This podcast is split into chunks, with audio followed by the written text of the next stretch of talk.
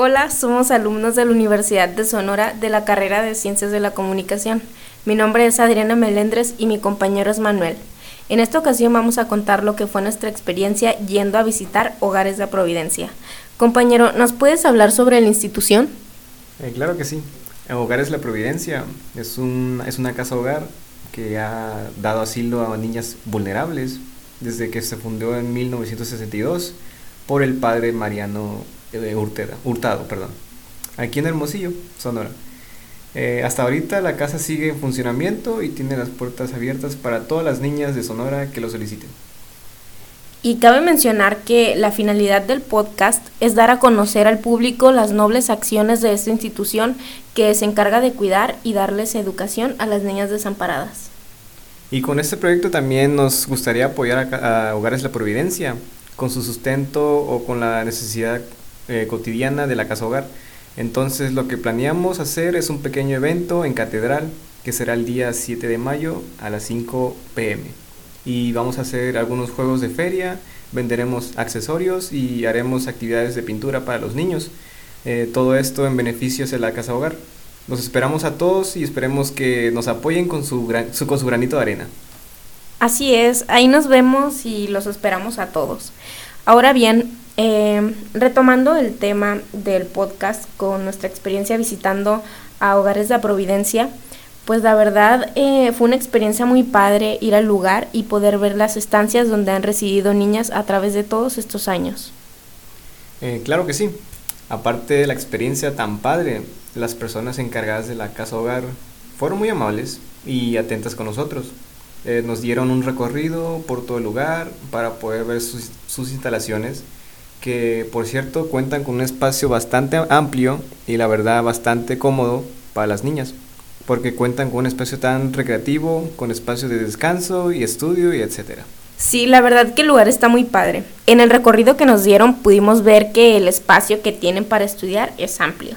Y para complementar, también tienen un espacio para materiales de papelería que sirven para sus clases y también cuentan con equipos de cómputo. Tienen también espacios como una capillita, si no mal recuerdo, para hacer oraciones o para recibir la misa. Porque pues es, un lugar, es una casa hogar católica y las niñas reciben también catequesis. Sí, y justamente al frente de la capilla tienen un patio bastante grande para que las niñas jueguen y, y pues es más como un lugar para que vayan a salir y distraerse. En el interior Cuentan también con el comedor que está bien amplio, mucho espacio para las niñas y los dormitorios están muy bien, súper distribuidos. Tienen dentro de ellos baños, closets y un espacio para las personas que cuiden las niñas. Eh, lo que se me hizo muy padre porque, porque pues es, un, es necesario pues, que alguien esté con las niñas por las noches y la verdad muy bien. Así es, y una cosa que me gustaría agregar es que nos dijeron las personas de la casa hogar que ellos se mantienen gracias a las donaciones y compra de, em, de productos que tienen a la venta. Por ejemplo, eh, las niñas se visten de ropa y calzado que son donados y en cuanto a lo que venden, tienen productos religiosos como Biblias, rosarios, velas y figuras religiosas. Venden también productos regionales como miel y otros dulces. Aparte siempre tienen a la venta eh, ropa en un pequeño bazar en la parte de enfrente del lugar. No hace falta mencionarlo para darnos cuenta, pero hace un, hacen un labor demasiado bonito. Estas personas que se encuentran en, en la casa hogar, sin duda es de admirar su esfuerzo por sacar adelante a las niñas. Así es, de hecho nos contaron unas anécdotas muy lindas sobre mujeres que estuvieron en la casa hogar cuando eran pues más chiquitas y ahora vienen de visita ya que están grandes y pues siempre mencionan que los días en la casa hogar fueron los más felices de su vida para ellas.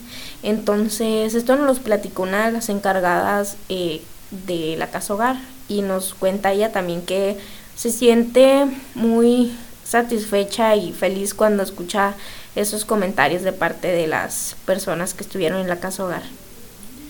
Es bueno siempre escuchar las experiencias tan positivas, nos hacen saber la gran labor que hacen esas instituciones como estas. Eh, así es, compañero, pero ya lamentablemente está llegando el cierre de nuestro podcast, entonces queremos nada más recordar que los esperamos en Catedral el día 7 de mayo a las 5 pm.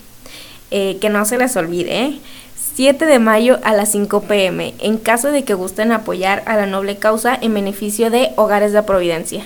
Muchas gracias por el recordatorio, compañera. Y bueno, ha llegado el, momento de despedirnos. Muchas gracias por escucharnos. Nos vemos hasta en otra ocasión.